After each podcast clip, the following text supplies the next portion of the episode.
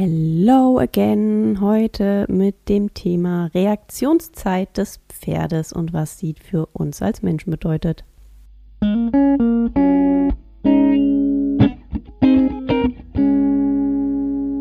Die Reaktionszeit eines Pferdes muss enorm schnell sein, um überleben zu können. Dass ein Pferd ein Fluchttier ist und was das in Form der eigenen Körpersprache bedeutet, haben wir schon in der letzten Folge besprochen. Heute geht es eben um die Schnelligkeit der Tiere. So, also, wenn ein Pferd nicht schnell reagiert, nicht schnell in der Lage ist, äh, auf Umweltreize zu reagieren, ist eben das Überleben sehr gefährdet. Auch in der Herde ist es so, deswegen ist auch die Leitstute immer die schnellste, weil sie eben die, als schnellste die Umgebung checkt, scannt und Bescheid gibt, okay, jetzt Flucht, da kommt ein Angreifer. So, wäre sie das, wäre sie zu langsam und würde das erste Pferd deswegen vom Raubtier geschnappt werden, würde eine andere Leitstute übernehmen. Das hatten wir schon. So, und jetzt vergleichen wir mal die Reaktionszeit des Pferdes mit der vom Menschen. Mein Lieblingsbeispiel ist der Mensch an der Ampel. Wenn ihr mal an, der, an einer, äh, in der Innenstadt an der Fußgängerampel guckt, wann grün wird und wann im Vergleich die meisten Menschen loslaufen, ist das schon ähm, ja die Reaktionszeit. So, und im Vergleich zum Pferd ist die sehr, sehr langsam. Das heißt, in Zahlen schwierig, weil man das natürlich trainieren kann, auch als Mensch, darum geht es ja auch gleich. Aber äh, ja, so eine Sekunde bis drei Sekunden ist manchmal so die Reaktionszeit des Menschen, wenn er so ein bisschen nicht ganz fokussiert ist. Und die eines Pferdes ist wesentlich schneller. Da gibt es unterschiedliche äh, Zahlen zu. Ich habe mal gelernt, drei Zehntel zu acht Zehntel einer Sekunde. Das heißt, Pferde reagieren unheimlich schnell, um eben ganz, ganz schnell fliehen zu können oder eben die Situation einschätzen zu können. Das schönste Beispiel ist, wenn ich ähm, mit meinem Pferd Komet und meinen Hunden spazieren gehe, dann ist Komet natürlich der Erste, der sagt, da hinten ist was. Da haben meine Hunde noch nicht reagiert, weil warum sollten sie auch? Ne? Die sind im Zweifel satt und ausgelastet und brauchen und haben auch eigentlich ja keine Feinde, sondern sind ja, wenn dann die, die jagen gehen, also die sich auf das Fluchttier fokussieren. So, das heißt, warum sollten die da auch so auf äh, aufmerksam sein wie das Pferd? Aber Komet merke ich sofort das Ohrenspiel oder die Anspannung des Halses, dass da gleich keine Ahnung, ein Mensch um die, um die Ecke läuft und um, hinter der Hecke steht. Also klassisches Beispiel. So, äh, und dann ist es so, dass Pferde eben auch immer eine gewisse Zeit nur Dinge miteinander verknüpfen können. Auch hier ist es je nachdem, wo man nachliest, drei bis vier Sekunden. Was bedeutet das jetzt? Ja, dass ich als Mensch, wenn ich dem Pferd etwas beibringen möchte oder dass das Pferd eine Handlung von mir mit einer Handlung von sich selbst verknüpft, das sehr schnell machen muss. Also im Idealfall innerhalb von drei Sekunden. Das heißt, wenn mein Pferd, was hat es denn zum Beispiel gut gemacht?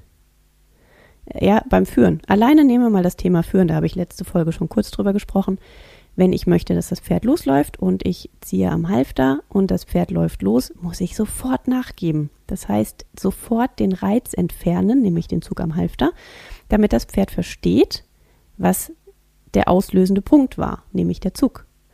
Na, wenn ich ziehe, das Pferd kommt und ich ziehe weiter, dann hat das Pferd keine Chance zu verstehen, was der Zug eigentlich bedeutet, weil es ist ja egal, was es macht, ob es steht oder läuft. Ne? Der Zug bleibt ja da. Das heißt, so kann ich dem Pferd das Ganze beibringen. Oder wenn das Pferd dann wieder Thema führen an mir vorbeiläuft und ich es dann anhalte, wieder durch einen Zug, möchte ich ihm ja mitteilen, hallo, lauf mal nicht an mir vorbei. Also richte ich das Pferd zurück. Auch das erstens muss passieren, indem ich stehen bleibe und nur das Pferd rückwärts läuft. Übung ist nicht, dass wir zusammen rückwärts laufen. Und auch das muss innerhalb von drei Sekunden passieren, weil ansonsten ist es ein ich halte an, Pferd läuft an mir vorbei, ich halte das Pferd an, Pferd steht da, ich denke, oh, da ist aber was schiefgegangen. Hm, das Pferd müsste zurückgehen. Okay, wir gehen jetzt zurück. So, und auch wenn ich als Mensch mitgehe beim Rückwärtsgehen, ist das fürs Pferd maximal die Übung, okay, ich habe angehalten, jetzt laufen wir rückwärts und nicht, oh, ich bin vorbeigelaufen, das war zu weit, ich werde gerade korrigiert. Ne? Das ist ein Riesenunterschied. Das ist immer die Wichtigkeit des Timings und das eigentlich bei allem. Auch beim Reiten, wenn ich schnalze, damit das Pferd losläuft oder einfach das Bein rannehme, damit das Pferd losläuft, muss dieser Impuls wieder weg, weil sonst kann ich dem Pferd, also sonst entsteht auch eine Desensibilisierung, aber ansonsten kann ich dem Pferd doch nicht deutlich machen, was ich genau möchte. Und das muss so schnell passieren. Das heißt, Pferde lernen unheimlich schnell, wenn das richtige Timing stimmt. Das Problem hierbei ist, Pferde lernen auch Sachen, die wir nicht unbedingt wollen, genauso oft und so schnell. Das heißt, äh, man sagt in der Regel, wenn dreimal hintereinander das Timing gut war, dann hat das Pferd verstanden, worum es geht. Das heißt, wenn ich dreimal hintereinander oder halt wiederholt auf jeden Fall, ob das in einer Einheit sein muss oder nicht, aber dreimal hintereinander, zum Beispiel Pferd steht, ich ziehe am Halfter, Pferd läuft los, ich lasse locker. Bei drei guten Wiederholungen hat das Pferd kapiert, alles klar, richtiges Timing, das ist passiert, so verknüpft es das, nämlich assoziativ. Wenn dann, also Versuch und Irrtum, und wenn das ist, dann mache ich das und dann ist alles gut. Also zeige ich dieses Verhalten. Das Pferd sucht immer den Weg des geringsten Widerstandes, wenn's, wenn es möglich ist. So, und das heißt, wenn ich jetzt ein Pferd habe, was steigt oder buckelt, ja, buckeln ist eigentlich ein gutes Beispiel. Pferd buckelt, Reiter fliegt runter, Pferd hat Ruhe. Das macht das Pferd dreimal und dann hat es verstanden, oh, wenn ich buckel, dann fällt der Reiter runter und ich habe meine Ruhe. Also assoziativ miteinander verknüpft. Buckeln ist ein kleiner Aufwand, bisschen körperlich anstrengend, aber dann fällt der Reiter runter, alles klar, und dann habe ich nämlich, kann ich stehen bleiben. Oder ist halt immer die Frage, setzt sich der Reiter nochmal drauf oder wird das Pferd dann sogar in die Box gebracht, also zurückgebracht und die Einheit ist beendet. So, das Pferd als Energiesparer strebt natürlich Ruhe an äh, und keinen wenig körperlichen Aufwand. Ähm, ja, und so schnell kann es gehen, in die eine wie in die andere Richtung. Und das ist zwar eigentlich ein anderes Thema, aber es ist dann natürlich schwieriger, dieses Verhalten wieder zu korrigieren in, im Sinne von dem Buckeln. Aber auch da braucht es eine Unter Musterunterbrechung, nämlich Pferd buckelt, irgendwie muss der Reiter da oben bleiben und weiter galoppieren, damit das Pferd merkt, ähm, Buckeln ist anstrengender als einfach zu galoppieren.